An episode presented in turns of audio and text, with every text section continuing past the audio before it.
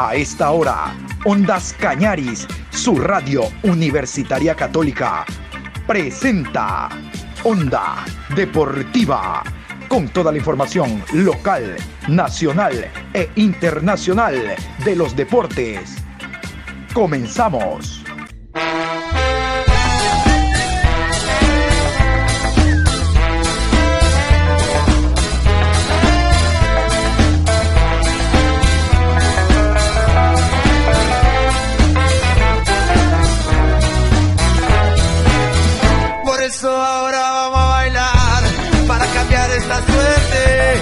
Sabemos gambetear para ausentar la muerte. Vamos a bailar para cambiar esta suerte. Si sabemos gambetear para ausentar la muerte. Hola, ¿qué tal? Buenos días, saludos cordiales a los oyentes de Ondas Cañadis. Aquí estamos iniciando la programación Onda Deportiva, último programa de la semana.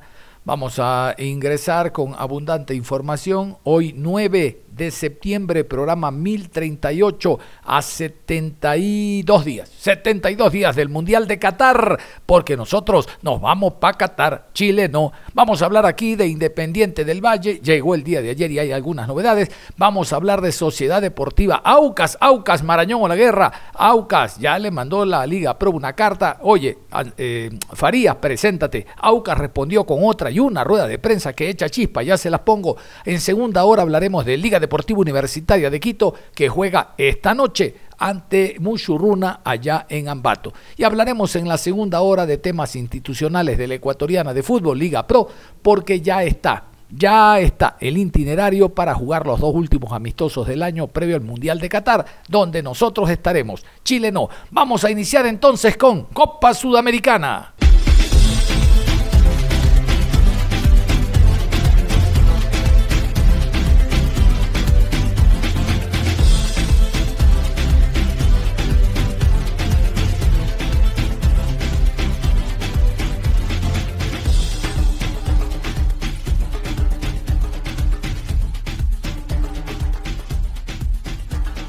Así es, el Ecuador está feliz por lo logrado por Independiente del Valle que llegó anoche en primeras horas de la mañana hasta la ciudad de Quito y hasta ahora es que esto dará que hablar hasta el próximo 1 de octubre. La victoria de Independiente del Valle allá en Arequipa en el Estadio Monumental de UMSA ante el equipo de El Melgar. Estadio lleno. Oiga, aquí lo dijimos. ¿Se acuerdan cuando el eh, Independiente fue a jugar la final contra Colón allá en Argentina? Uy, el estadio estaba pintado de rojo. El público no juega, el público grita, arenga, se para de cabeza, pero no patea, no mete goles, nada más. Es el jugador número 12, sí señor, de la malla para atrás. Acá esto estaba lleno, pero miren ustedes, no es que quedaron 3 a 3 y en penaltis con la justa como el Melgar, recuerden, en penaltis le ganó al Internacional y clasificó para esta instancia. No, allá fue y con autoridad y cerrando con un golazazazazazazo que no nos cansamos de ver, el, el gol de Segovia. Realmente un gol espectacular. No vayan a decir un gol de otro partido, porque es un gol de este partido, pues no, no fue de otro partido, pues. Yo escucho que dicen un gol de otro partido. ¿Cómo que de otro partido es de este, pues? Si aquí es que lo metió.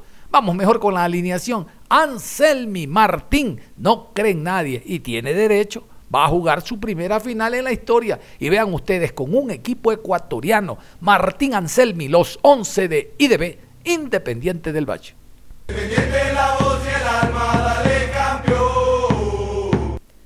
Ramírez con el 1, Fernández con el 31, 6 para Chávez, Segovia con el 2, 5 jugó Shunke, Carvajal con el 14, Angulo con el número 20, Farabelli con el 8, Pellerano, camiseta 16, Lautaro Díaz con el 19 y Sornosa con el 10. Antes de ir a la rueda de prensa, quiero contarles que Lautaro Díaz, el jugador argentino que está actuando en esa posición, a pesar de ser extremo, pero no eh, cambia, no varía la estrategia y el funcionamiento de este jugador Van a escuchar una rueda de prensa, yo ya la escuché, para el hombre todo es ganancia, está feliz, dice que no pudo haber caído en un mejor equipo. ¿Sabían ustedes que en Argentina era el quinto suplente, era suplente del suplente del suplente del suplente? No debutaba en primera, fue producto de un scouting, ¿no? Alguien lo observó y dijo, oh, este cae este cae directito al Independiente, pero como anillo al dedo. El hombre allá nada que ver, no tienen mayor referencia y está feliz porque en su primer año en el profesionalismo, vean ustedes, en Ecuador llega a una final que muchísimos quisieran estar. Por más que le digan a la suramericana, turra americana, mentira, tú quisieras estar ahí. Vamos a escuchar a Martín Anselmi Lautaro Díaz, que fue elegido el mejor jugador de la cancha en rueda de prensa. Buenas noches. Me genera mucho respeto. Cuando veía la, llave entre Inter y, Melgar, eh, no tenía un, favorito. Eh, de hecho, por ahí preferí ir a Brasil, porque lo veía más duro a Melgar.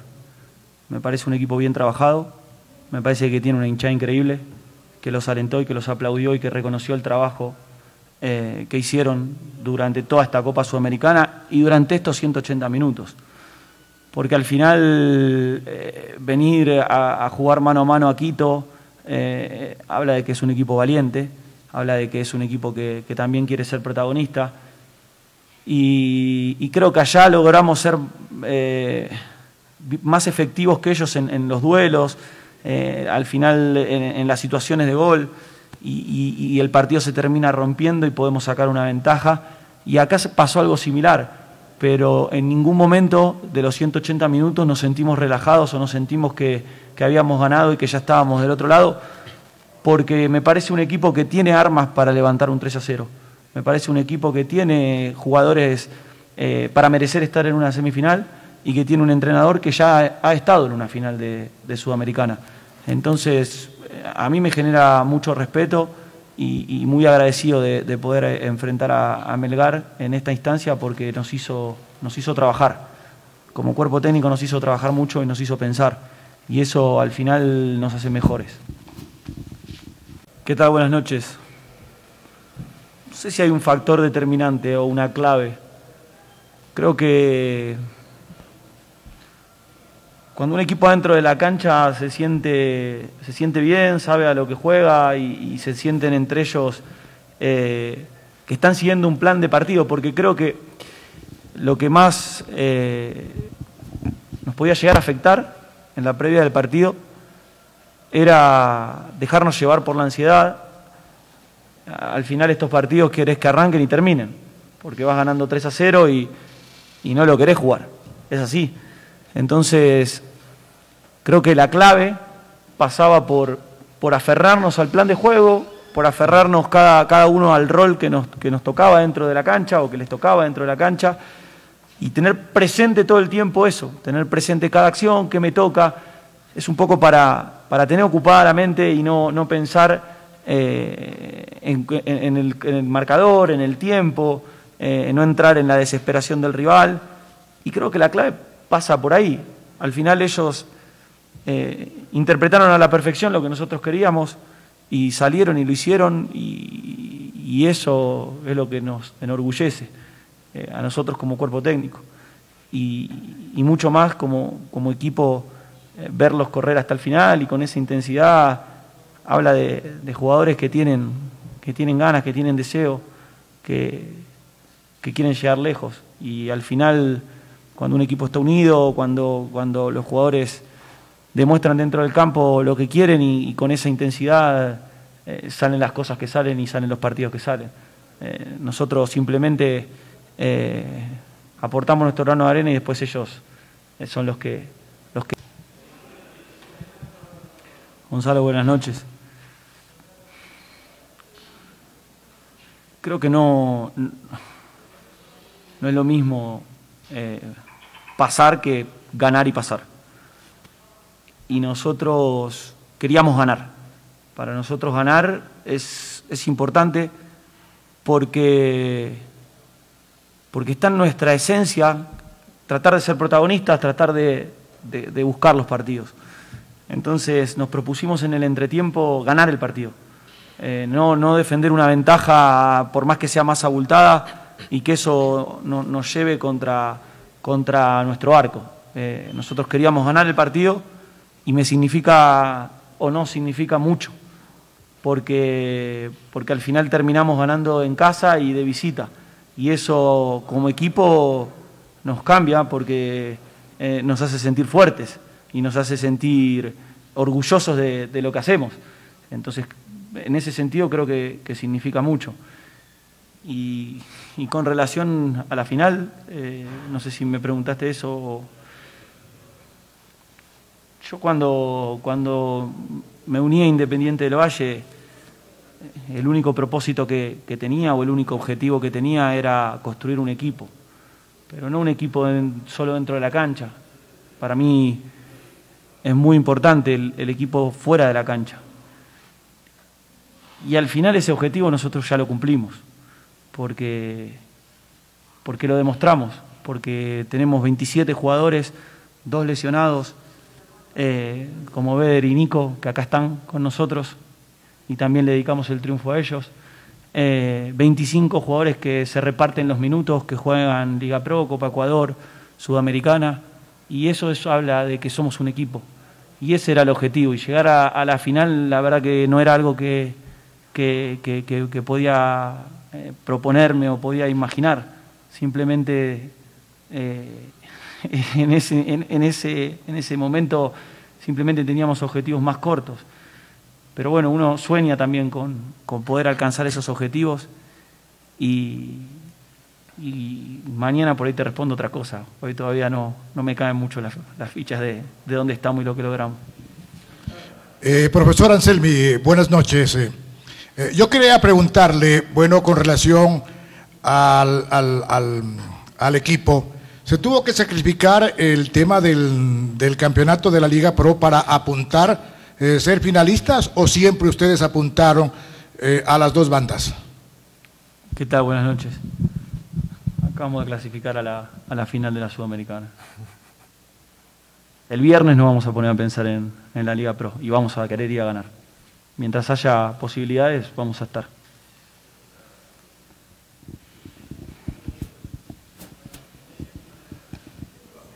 En Argentina.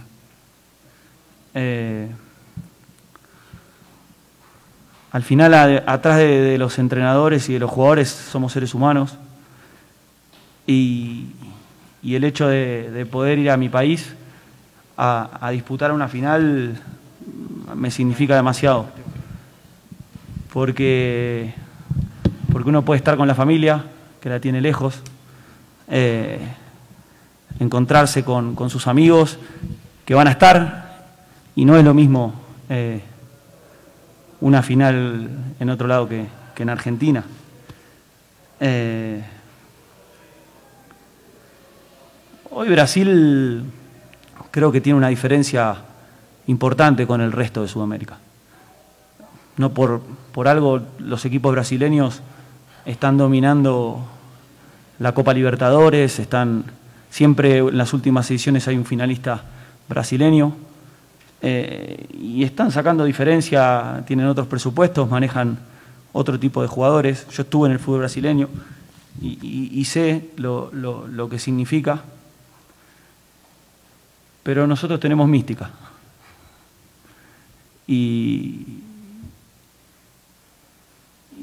y al final las individualidades se contrarrestan en equipo. Y eso de eso nos vamos a aferrar. Ahora sí, vamos a meternos al tema de la Liga Pro Betcris sin pérdida de tiempo. Vamos con esta, esta nota, esta, este comunicado de Sociedad Deportiva Aucas respondiendo a la Liga Pro que le dijo, oye Farías, tú sabes mucho, ven a contarnos lo que sabes. Esto le dice la gente del Aucas a, Liga a la Liga Pro. Aucas papá, papá, Aucas papá, papá. Quito, 7 de septiembre de 2022. Señor Javier Egues Guerrero, director general Liga Pro. De nuestras consideraciones, en respuesta al oficio de la referencia recibido por Sociedad Deportiva Aucas, en el cual usted solicita se aclare y o puntualice las expresiones invocadas por parte del señor César Farías Acosta, miembro de nuestro cuerpo técnico. Al respecto aclaramos que lo manifestado por nuestro director técnico debe ser considerado como una alerta sobre una realidad a la que lamentablemente se enfrentan los equipos de fútbol ecuatorianos, debido a los vicios de ciertos miembros de la sociedad que pretenden desnaturalizar este hermoso deporte. Estas declaraciones que no buscan señalar a un culpable de manera particular deben ser entendidas como una oportunidad para trabajar de manera conjunta con los organizadores, el gremio arbitral, el resto de los equipos que participamos en esta competición y todos los involucrados en este deporte con el fin de erradicar a todas aquellas personas que intentan menoscabar la integridad ética y moral del fútbol. Desafortunadamente, en estos días, algunos miembros de nuestros equipos han recibido propuestas inmorales y anónimas, las cuales han sido rechazadas enfáticamente. Sin embargo, no tenga dudas que una vez tengamos las pruebas respectivas, de forma inmediata pondremos en conocimiento de las autoridades deportivas y ordinarias para que se actúe conforme la ley aplica y las regulaciones de la FIFA, la FEF y la Liga Pro. Finalmente, ratificamos nuestra confianza en el trabajo que viene realizando la actual Federación Ecuatoriana de Fútbol, los dirigentes de la Liga Pro y el gremio arbitral, con quienes compartimos día a día esta actividad y a quienes invitamos a estar atentos para no permitir que se implementen estas inmorales prácticas en nuestro noble deporte. Atentamente la directiva de AUCAS. Tres cosas antes de la rueda de prensa que dio el técnico Farías, rueda de prensa donde no dijo nada, ustedes saquen cuenta. Primero, no es Javier Egues, es Jorge Egues. Segundo, les dije ayer, no voy a esperar parado, sino sentado, porque donde Farías dice algo, que ya debería, pues si conoce, soy el primero que voy y le doy un beso, una mucha dicen acá, el primerito soy yo. Pero hizo como dicen nuestros montubios de la costa. Mis montubios en la costa dicen, tiro al culo al monte. Imagínate tú, no dijo absolutamente nada. Y la tercera, la tercera es que si ha habido llamadas anónimas, el número queda registrado. Ese número, dale, de este número me llamaron, de este. Pero está como el merengue sin letras, no dice nada. Escuchen a Farías, simplemente generaliza y dice, por último yo me voy. Si me llaman y no tengo las pruebas, el problema es de ustedes. Imagínate, qué fácil es denunciar entonces. Así no se denuncia. Vamos a escuchar a Farías. Autas papá, papá, autas papá, papá. Nosotros nos estamos enfocando partido a partido, pero lógicamente se van acabando las jornadas. Y si sumamos puntos en esta, eh, damos un paso importante. pero eso no quiere decir que hemos conquistado nada. Eso eh, es hasta la jornada que nosotros podamos poder sellar, eh, quedar de primero en la etapa si lo podemos lograr, obviamente. Eh, vuelvo y repito y soy insistente en que es una liga muy competitiva, en que todos los partidos son arduamente disputados y que todos tienen necesidades. Nosotros hemos podido mantener nuestro estándar de juego. Eh, siento que el equipo está muy maduro, muy compenetrado, muy evolutivo y que tiene muchísima ambición. Eh, los partidos difíciles siempre ha estado presente.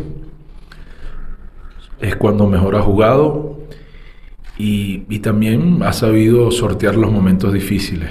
Eh, salió de las tarjetas rojas, solamente nos queda López amonestado, superó las lesiones, superó la derrota que tuvo en la Copa Ecuador, superó también a los profetas del desastre que decían que nos caíamos hace muchas fechas atrás y seguimos sosteniendo la competitividad. Y, y bueno, la realidad nuestra es buena. Jugamos para arriba del 80%. Estamos de primero en la general y primero en el torneo, en la etapa. Somos equipo goleador, somos equipo que recibe pocos goles, pero que tenemos la autocrítica de corregirnos a nosotros mismos y, y lo hacemos toda la semana. Preparamos los partidos con muchísima intensidad y, con muchísimo respeto hacia el rival, como lo hicimos contra Católica y, y ahora nos corresponde Emelec. Entonces vamos viendo partido a partido, que es el partido más importante que nos corresponde a nosotros. Y, claro que tenemos optimismo y claro que tenemos firmeza en lo que hacemos, pero sabiendo que eso lo logramos con trabajo, con dedicación, con esfuerzo, con mucha lucha. Después en cuanto a los jugadores, el equipo se ha sostenido bajo funcionamiento. Eh, hemos ganado sin su capitán Figueroa, hemos ganado sin el goleador de la liga, que es el polaco, hemos ganado sin Romero, que vería siendo una, una pieza vital en el funcionamiento del equipo. Eh, hemos ganado con Galinde, hemos ganado con Damián. Eh, no estuvo Mina y, ganamos. Entonces el equipo ha tenido una rotación que le ha permitido eh, mantener frescura, pero que también hay una sana competencia interna y que a partir de ahí se sostiene bajo un funcionamiento colectivo y un equipo maduro que tiene hoy una inteligencia táctica colectiva que, que le permite conseguir eh, los puntos que, le, que lo tiene ilusionado y junto a su hinchada, que es un factor fundamental que, que nos llegó en un momento difícil del partido anterior y que seguramente van a estar presentes en todos estos partidos, eh, va a ser muy importante, va a ser muy importante para todos. Y su pregunta es un poco más bien un, un balance de lo que es nuestro equipo. Entonces yo eh, por eso me tengo que extender y, y revisando para no quedarme en ninguna de las facetas de lo que manifestó. Pero estamos bien. MLEG es un gran equipo, lo saben todos ustedes, pero después nosotros nos enfocamos en lo que nosotros podemos hacer. Eh, y ellos se enfocarán en lo que pueden hacer. Nosotros sabemos que somos fuertes de local, sabemos que vamos a jugar en la altura, sabemos que, que tenemos necesidad de ir por los tres puntos, que, queremos seguir eh, ganando escalones y, lógicamente, pero nos enfocamos en nosotros, respetando siempre al contrario y sabiendo que es un gran rival. Sí, somos favoritos porque estamos de primero y porque estamos jugando un buen fútbol y, y porque estamos invictos por muchas razones, pero el favoritismo no es siempre el que gana los partidos, ni el favoritismo siempre es el que gana la etapa. O nosotros nos debemos enfocar correctamente, eh, con naturalidad, y darle la importancia al partido que nos toca en el momento, como hacemos todas las jornadas y como lo venimos haciendo a través de todos estos partidos. Ya los 14 partidos anteriores van quedando atrás, quedaron atrás, solamente te sirven la sumatoria y, estamos enfocados totalmente como semana a semana lo hacemos en todos los rivales, pero sabiendo que nosotros tenemos que tener protagonismo. Jugando buen fútbol, o sea, nosotros podemos al horario que sea y a la altura que sea. Lo primordial es jugar buen fútbol.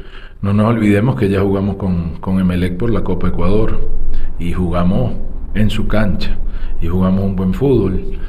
Entonces es vital, por encima de todas las condiciones atmosférica, climática, de altitud.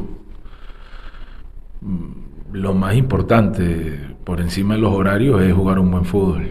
Nosotros tenemos que jugar en el horario que ponga la televisión, eh, no es una decisión nuestra, eh, y adaptarnos rápidamente, eso se trata el fútbol, pero siempre bajo el concepto de jugar un buen, un buen fútbol y poder agradar a la gente. Seguimos con Ronnie Grijalva, Max Deportes. ¿Qué tal, eh, profe? Muy buenas tardes. Bueno, eh, precisamente, simplemente dos preguntas. La una, eh, ¿cómo se sienten como cuerpo técnico, como jugadores? ¿Hay esa presión con este partido que, claro, es de, vital importancia? Y la segunda, el mensaje de invitación a la hinchada, sobre todo porque el, el, hincha termina siendo el jugador número 12 en el campo de juego. Gracias, profe. Buenas tardes. Sí, el hincha es fundamental, eh, ya lo demostró el partido anterior, creo que, que fue ese plus ese combustible extra en los momentos que parecían más difíciles para nosotros y fue un empuje anímico para nuestros jugadores que los necesitamos para el domingo y, y que contamos con ellos, que vamos todos juntos por nuestros objetivos. Después la presión, la presión siempre ha existido y, la presión cuando eres ganador y cuando tienes éxito eh, conlleva ser mayor y después obviamente que nuestra hinchada está feliz y contenta. Ahora los que no son de nuestra hinchada no quieren ver ojos bonitos en cara. Entonces viene una cantidad de cosas, difamaciones, eh, ven todas las cosas feas. Y está bien, pero al final lo que está punteando hoy, porque ha hecho bien las cosas, es AUCA. Entonces eso no se lo puede quitar nadie, el mérito está ahí. Y ese mérito conlleva tener responsabilidad. Entonces con esa misma responsabilidad nosotros la asumimos con naturalidad. Claro que hay presión, pero nosotros tenemos un equipo maduro, con jugadores experimentados, con muchos jugadores que han sido campeón, con muchos jugadores que han jugado internacionalmente. Y entonces hay que disfrutarlos porque hay a quienes nos gusta esta presión. Eh, yo la he vivido la presión durante muchos años, porque dirigí 10 años. Selección, eh, un día de selección equivale a 30 de club. La presión es en todos los aspectos. Eh, después dirigí equipos grandes como Cerro Porteño, como Táchira, que conviven con la presión todos los días, de Stronger. Y me parece que los que están nerviosos son otros. Yo no, yo lo disfruto. Uf. No sabes cuánto, me encanta todo esto cuando se ponen picantes las cosas. Entonces, eh, hay algunos que, que porque en apariencia parezcan mayor que yo, no lo son. yo no estoy calvo, no, no tengo muchas canas, entonces yo estoy tranquilo. Estoy consciente de lo que nos estamos jugando y lo estamos disfrutando y queremos ir por más. Dentro de lo que es el fútbol una cancha que tiene unas dimensiones y que allá adentro se gana y se pierde. El día que perdamos, le reconoceremos como lo reconocimos ante 9 de octubre, que más allá de que, por cierto, viene el mismo árbitro, no estuvimos de acuerdo cuando hoy sí uno puede hablar de esas cosas. Yo nunca hablo mal de los árbitros, pero sí puedo hablar de las estadísticas que se arrojan. Eh, es uno de los que menos tiempo efectivo tiene. Y nosotros en nuestra propuesta futbolística lo que queremos jugar, no queremos que el partido sea cortado. Como locales queremos que se juegue. Un rival que sube del llano a la altura quiere que el partido sea cortado. Nosotros no, nosotros queremos tener intensidad, nos preparamos para eso, queremos jugar como si fuese un partido de Copa Libertadores. Queremos jugar como si fuese una final y esos partidos se juegan con intensidad, con muchos minutos. Eso es lo único que nosotros pedimos. Después el árbitro puede acertar o errar, puede pitar un penal o no. Hoy hay una herramienta valiosísima como el VAR. Yo lo único que nosotros estamos pidiendo es que juguemos fútbol. Y si Emelec nos gana eh, allá adentro, nosotros se lo vamos a reconocer. Pero que no sea un partido accidentado, que sea un partido donde si ellos ganan se hayan contentos porque hicieron un grandísimo partido. Y si nosotros ganamos, que también nos lo reconozcan, que sea un partido bien jugado para ambos, porque creo que son dos buenos equipos que le pueden brindar un gran espectáculo no solamente a la gente, sino al campeonato, porque está jugando el, primero contra el segundo y, creo que merece que cada equipo se entregue al máximo y que nos permitan jugar de una buena forma. Mire, la ansiedad, como lo dije ahorita, siempre existe y aquí hay jugadores de experiencia. No, le voy a enseñar yo a Figueroa, a La Tuca, a Cangá, a, a Perlaza, al, polaco, a Caicedo, a Quiñones, que son jugadores que muchos de ellos han sido campeón, otros han jugado en la selección, son jugadores que se saben administrar esto. Ahora, decir que no hay sería una mentira, sí la hay, la tenemos nosotros, la tienen los rivales, todo el mundo, pero también el rival que viene sabe que nosotros jugamos bien, entonces saben que tienen que jugar un gran partido contra nosotros. Pero nosotros estamos dispuestos, o sea, como lo hicimos el fin de semana pasado, le ganamos un grandísimo equipo, no le ganamos a cualquiera. Tal vez el equipo que mejor está jugando en el campeonato y demostramos que tenemos capacidad para ello. y, lo sufrimos por momento y lo supimos jugar y lo ganamos dignamente y, con mucha categoría. Eh, con respecto al comunicado, no tengo mayor cosa que decir porque primero no veo que tenga una fecha, segundo no sé de qué, qué es lo que quieren conversar conmigo. Eh, lo que dije vuelvo y lo repito, por debajo de la mesa pasan muchas cosas y si los rótulos y los titulares lo ponen ustedes, no los puse yo. Y yo apenas tengo cuatro meses en el fútbol ecuatoriano. Entonces no entiendo algunas cosas, ¿no? Porque lo que sí entiendo y empiezo a aprender que como en muchos lugares hay periodismo que es hincha también. Y, yo acepto que el hincha diga y, diga cualquier barbaridad porque hay hincha. Pero cuando pasamos al periodismo hincha, mm, creo que perdemos la objetividad. Las noticias son veraz oportunas y cuando carecen de veracidad y no son oportunas, quiere decir que hay un toque de, difamación. Yo no tengo problema con reunirme con nadie. Eh, quieren hablar de fútbol, hablamos de fútbol. Lo que sí creo que en el fútbol yo, por, ejemplo, yo, yo entrenador, jamás he hablado con otro jugador de otro equipo y menos en esta etapa para decirle que venga a Aucas, que lo quiero y si sigo la liga y seguimos todos los jugadores y le sacamos su data y estamos viendo siempre cómo se puede mejorar a la AUCA de cara al futuro. Pero soy incapaz de eso.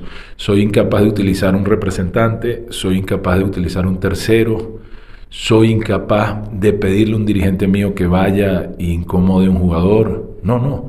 Mire, yo llegué acá y le puedo decir quiénes son los jugadores que vinieron en mi llegada. Primero que no sacamos a nadie. Se fue un solo jugador porque quería continuidad y consiguió continuidad en otro club. La Tuca estaba sin equipo prácticamente. Cangá estaba sin equipo. Perlaza quedó libre y lo fichamos eh, después de nuestra pretemporada, porque quedó libre, no lo fuimos a tocar antes. Galíndez eh, estaba quedando sin equipo por su situación que estaba viviendo en Chile y nosotros le abrimos las puertas, pero no le fuimos a tocar ningún jugador a nadie, ni lo fuimos a molestar. Entonces, esas son las circunstancias, ¿no? Eh, y eso pasa, ustedes hablan del estrés, hablan de los señalamientos, y hay lesiones por estrés. Y hoy yo creo que tuvimos nosotros una lesión por estrés de un jugador muy importante para nosotros. Pero bueno, voy a esperar el diagnóstico, el diagnóstico médico y después cualquiera, ¿qué puede pedir un entrenador? O sea, ¿qué puede pedir el entrenador de, un rival que se está jugando el campeonato, nosotros que se está jugando el ascenso o descenso? Que sea suerte y verdad, que dentro de las canchas se, gane el mejor, que gane el equipo que haga mejor las cosas. O sea, yo no creo que ofenda a nadie con eso. Yo, lo, yo dije, yo lo señalé a usted. No, y después hay otro tema.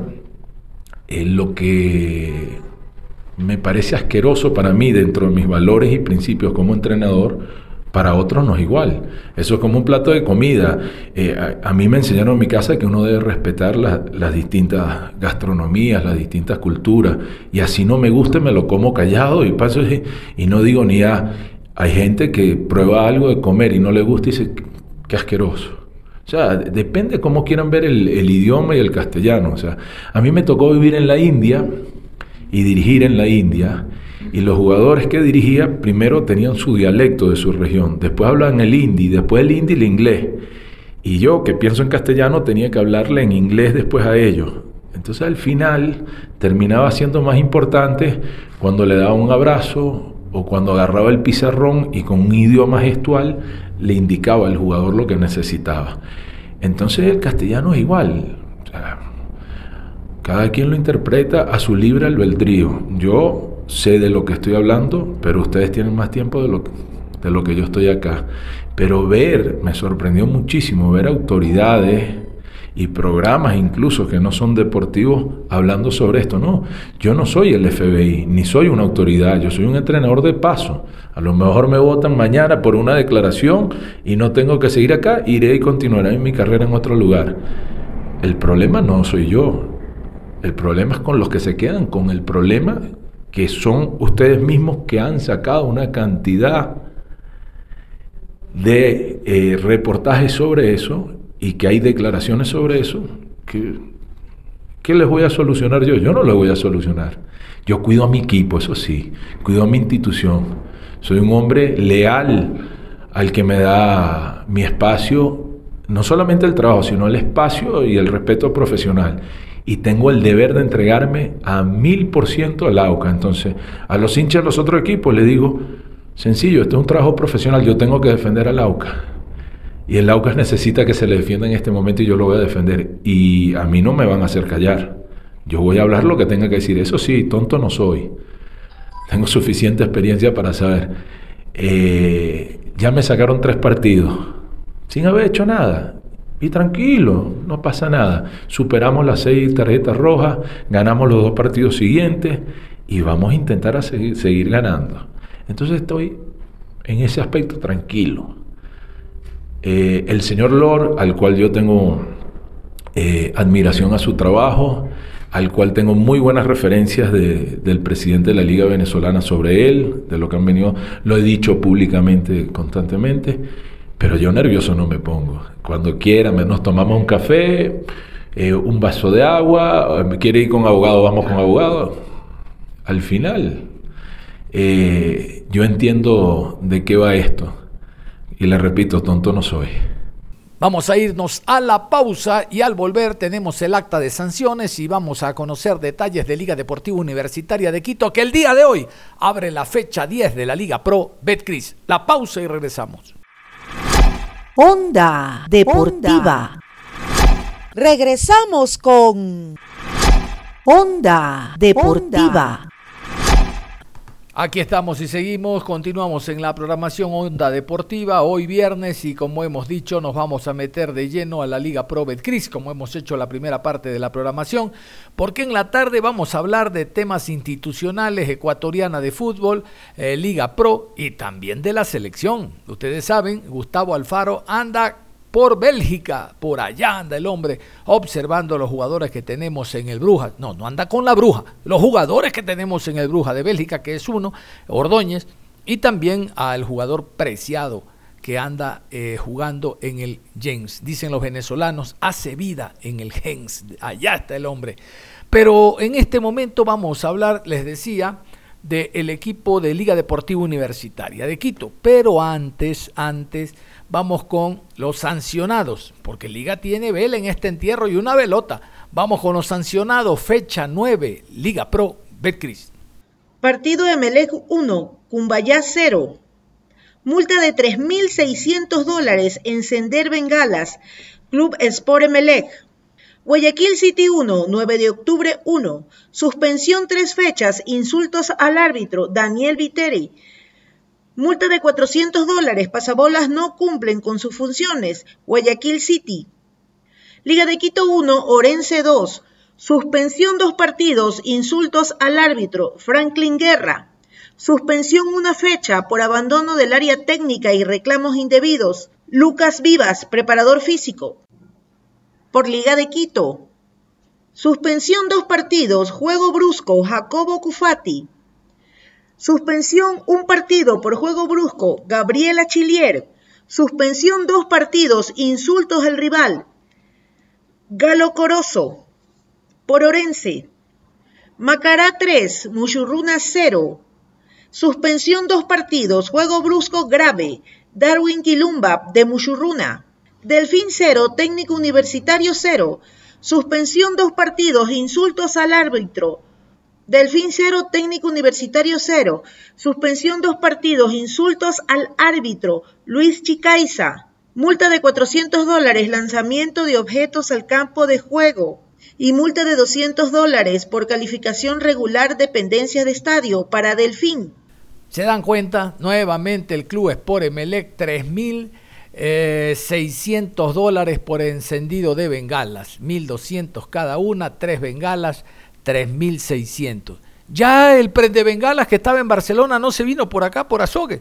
Anduvo por, eh, por Machala, ¿se acuerdan? En el Monumental también, pero por acá no vino. El partido del Barcelona no pasó absolutamente nada, más allá de una amarilla a Damián Díaz, amarilla para eh, Piñatares, amarilla para eh, el jugador Martínez.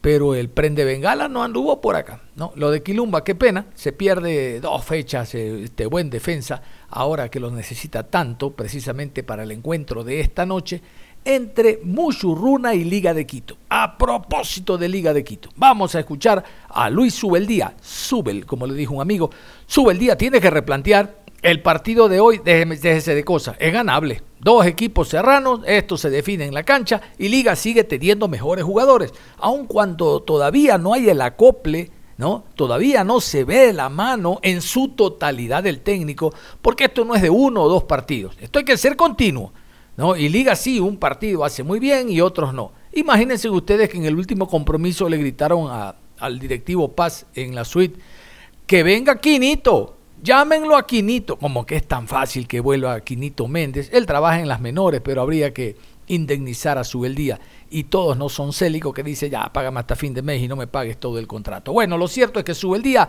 analizó su equipo, el partido anterior, la derrota y lo que se viene, este encuentro con Mushuk Runa esta noche. Él sabe de que hay que ganar o ganar. El empate lo aleja cada vez más de ganar la etapa o de por lo menos un torneo internacional llamado Copa Libertadores de América. Luis Subeldía, técnico argentino que dirige Liga Deportiva Universitaria de Quito, dijo esto. De fondo, sino también lo que fueron las transiciones, enfatizando mucho en la zona medular que nos puede decir justamente de los trabajos, pensando ya en lo que será el enfrentamiento de mañana ante Mushurun. Muy amable, profe.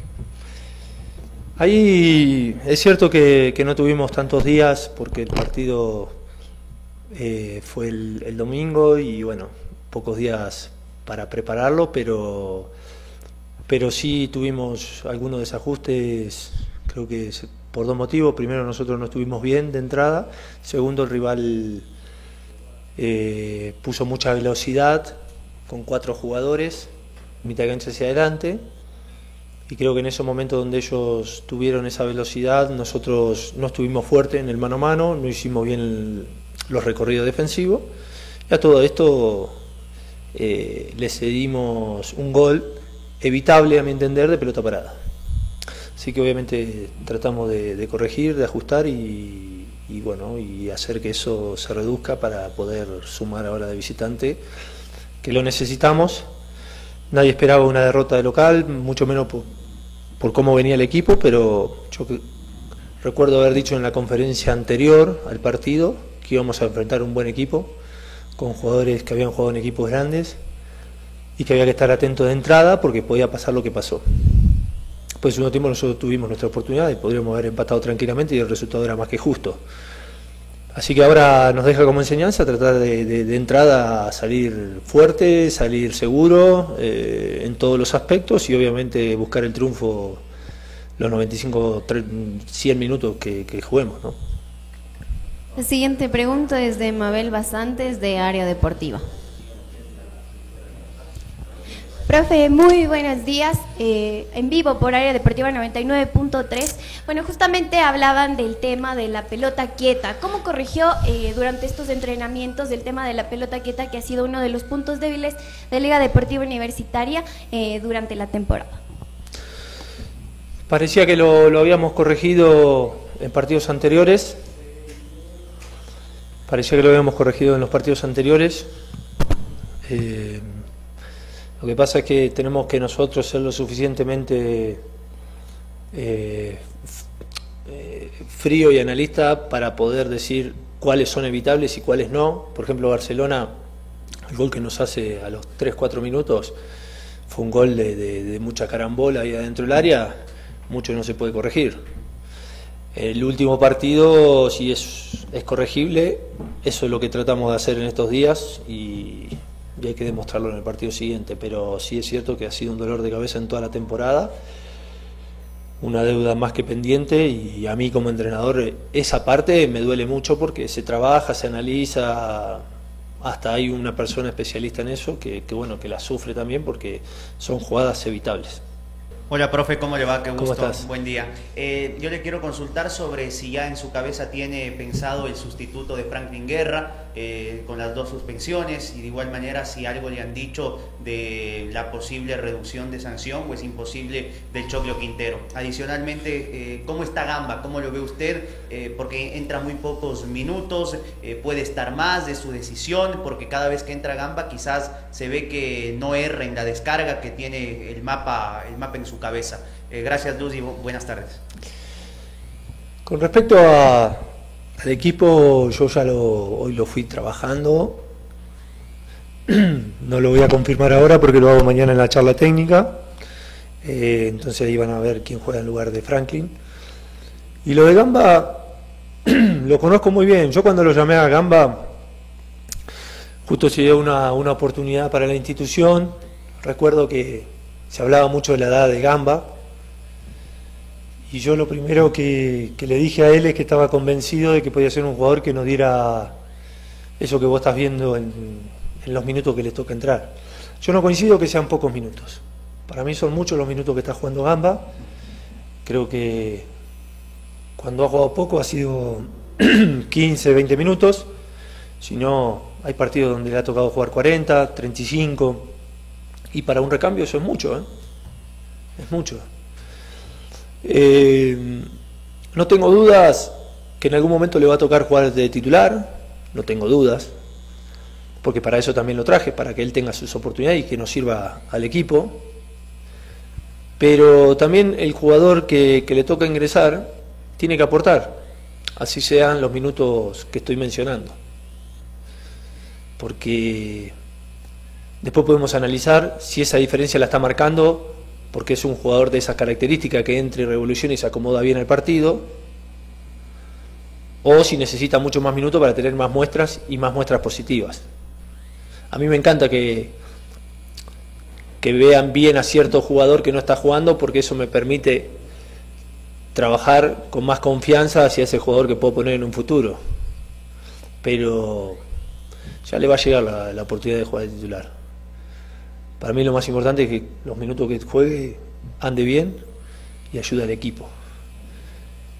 Repito que cuando hablé con él eh, no dudaba. El otro día justamente le comenté que estaba entrando muy bien, que no es fácil entrar, que tiene que seguir por ese camino, que en algún momento le va a tocar jugar de titular. Es un jugador de experiencia. Y él sabe que lo traje entendiendo que había 2-9, entendiendo que había un delantero mixto como Michael Hoyo, que había hecho goles, entendiendo que está Alvarado. Él sabe ese contexto. Así que está entrenando bien, es un buen compañero y, está jugando bien los minutos que le toca jugar. Está ayudando al equipo. O sea, jugar bien está ayudando al equipo. Vamos a ver más adelante cómo se da todo. No sé qué decirte. Yo es un tema que no, no, no lo puedo trabajar Ojalá le den dos fechas, pero no puedo trabajar. Eso habría que preguntarle a, la gente que maneja este tema, ¿no? Lamentablemente yo no, sé, no, estoy informado si le bajan las tres fechas o no. La siguiente pregunta es de Soledad Rodríguez de ESPN. Profe, buenas tardes. A propósito de lo que fue el último partido, y no por querer adelantarnos, porque ya lo he dicho que primero va a hablar con sus jugadores, pero primero, ¿cuál es el balance que hizo? ¿Le satisfizo el rendimiento, por ejemplo, del Pollo López en la banda donde ahora no se encuentra el Choclo Quintero?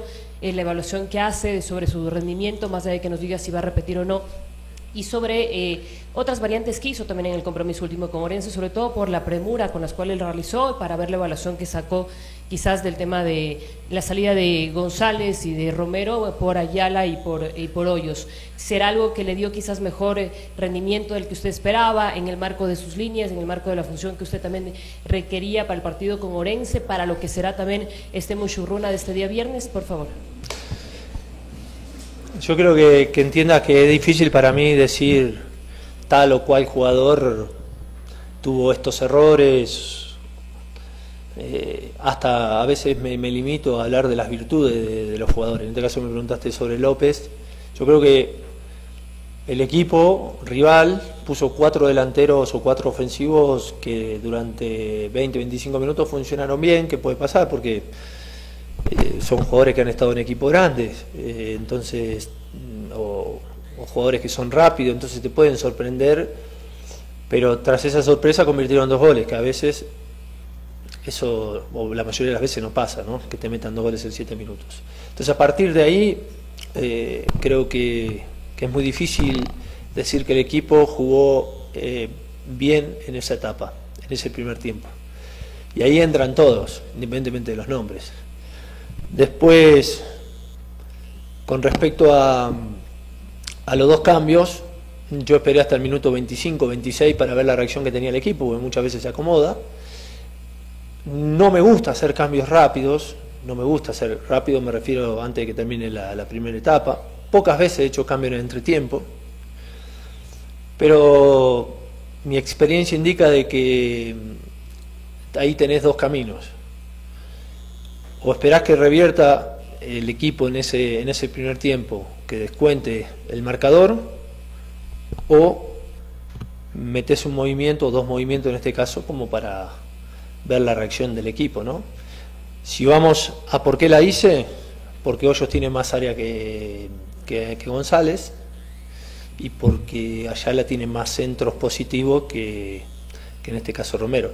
Pero no porque Romero no lo pueda hacer, sino porque Ayala en la etapa que yo he dirigido acá a Liga, en esta, en esta última etapa, ha hecho cinco centros gol, que han terminado en gol. Entonces ese fue el fundamento por qué hice los cambios. Que podría haber esperado 15-20 minutos más, puede ser, pero sentía que era ese el momento para, para descontar. De hecho hay una jugada que Hoyos cabecea, ni bien entran, que si era gol salía perfecto.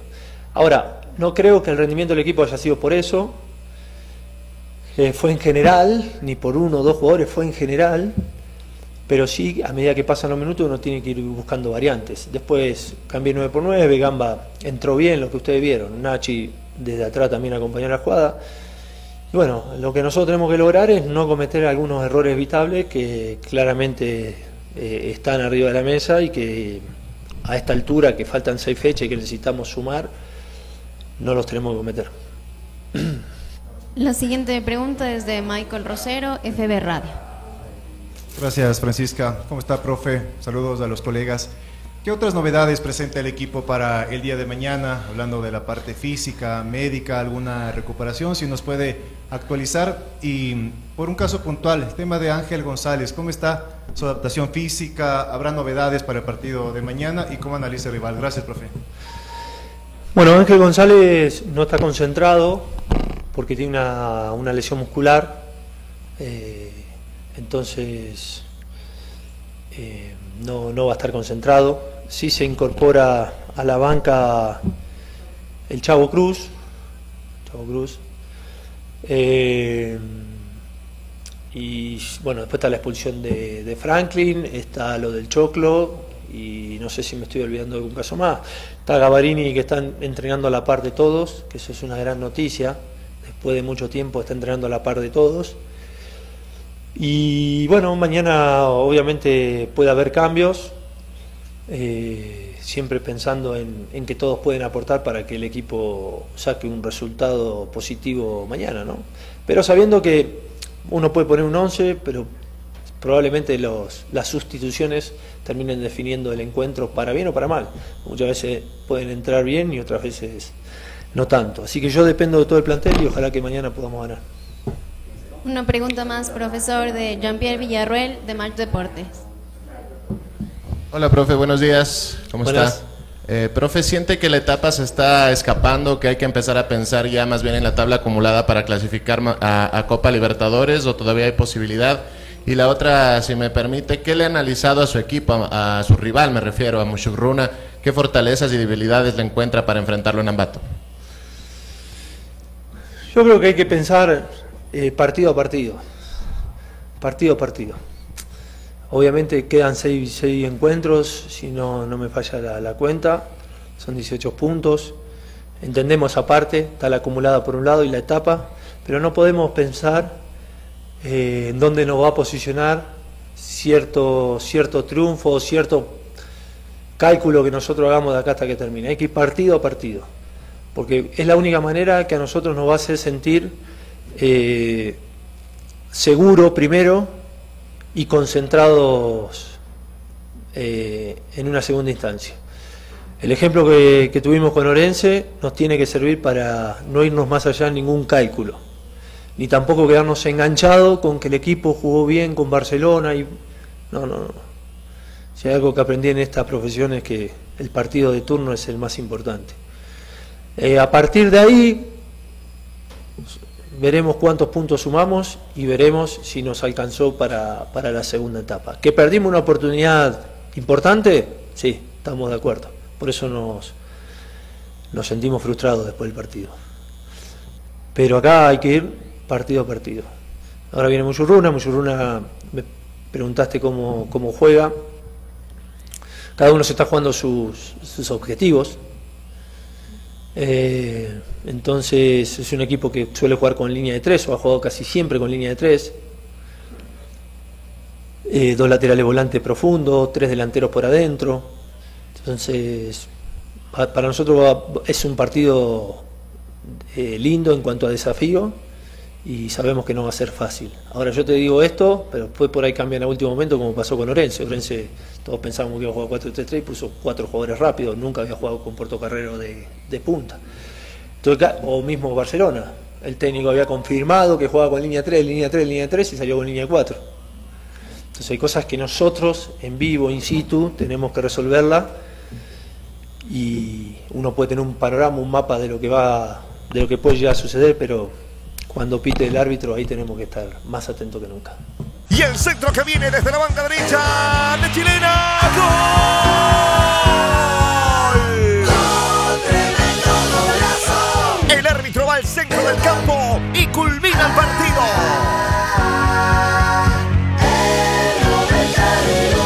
Hace pero con jugando en betcris.com. Descarga la app, apuesta por tu favorito y gana miles de dólares. Cobra fácil y rápido en todo el país. Hazte pelucón con betcris.com. Antes de cerrar, quiero contarles dos cosas importantes. La primera, en relación a la fecha pasada, ustedes escuchaban los sancionados, ahí al lado dice la cantidad de público que ingresó a los estadios. Bueno, le cuento. El Emelec sigue marcando la distancia. 10.000 personas fueron a ver Emelec Cumbayá, viernes 7 de la noche en Guayaquil. No te pongas bravo. Viernes 7 de la noche, MLE Cumbayá, 10.000 personas. MLE está lejos en cuanto a presencia de público en los estadios, de acuerdo a la estadística. Y en Guayaquil también, para el partido Guayaquil City 9 de octubre, estuvo la peor asistencia. 47 personas nada más pagaron su boleto. Miren que no hay recaudación de, asistencia en el partido Delfín ante técnico universitario, porque ahí era, compra un pollo y toma tu entrada, compra un pollo y toma tu entrada. Entonces no, no hay una idea de cuántas personas pagaron, porque el resto fueron grateche gracias al pollo. El pollo los hizo entrar grateche. Y el otro dato para esta semana, en realidad son dos. El primero, para el encuentro Cumbayá ante el conjunto de Guayaquil City, ustedes saben, por una deuda que tiene Cumbayá con la concentración deportiva de Pichincha, no puede jugar en ningún estadio de Pichincha, se fue para la provincia del Tunguragua. Bueno, el partido será sin presencia de público. Los mirones son de palo, solo podrán asistir los eh, directivos de cada uno de los equipos, nada más. El reto para afuera, para la calle. Y lo segundo, para el encuentro Barcelona ante Mácara, Barcelona Cerratón, le envió un comunicado a la Liga Pro y le dijo, oye, en casa voy a evitar problemas, solo juego con hinchada local. Por lo tanto, escuché que habían dos buses listecitos de Ambato para asistir y apoyar al Macará en el estadio, así que devuélvanles el billete. Vómito, prieto, no se puede viajar porque no pueden ingresar al estadio hinchada visitante. Por ahí una lumbrera, esos alumbrados que siempre existen, dijo, ¿y si nos vamos con camiseta amarilla y compramos la entrada y nos metemos al estadio? Ojalá tu equipo no mete un gol. Grita pues un gol a ver si la sur oscura no te rompe la cabeza. Mejor quédate en Ambato, hombre, no seas necio. Así que esos dos detalles se van a dar. El uno sin presencia de público general, Cumbayá City. El otro sin presencia de público visitante, Barcelona ante el conjunto de El Macará. Bueno, ahora vamos a cerrar la programación deportiva en la tarde. No se pierdan la programación. Después de las 13.30, como les dije al inicio, vamos a hablar de la Liga Pro, de la Ecuatoriana de Fútbol, de reuniones que han tenido en conjunto en Quito, reuniones que ha tenido la Liga Pro con el Ministerio del Interior a efecto de que este tema bengalas y y los delincuentes disfrazados de hinchas que se meten a los estadios sean identificados. Y hablaremos de la selección. Ya está ya está, no, no, no, la nómina no, la convocatoria no, eso será la próxima semana. Ya está el itinerario, cuándo se concentran, cuándo viajan, cuándo juegan, cuándo regresan y lo que está haciendo Gustavo Alfaro por continente europeo. Ahora sí, nos vamos, es todo, un abrazo, continúen en sintonía de Ondas Cañares. Para la muerte.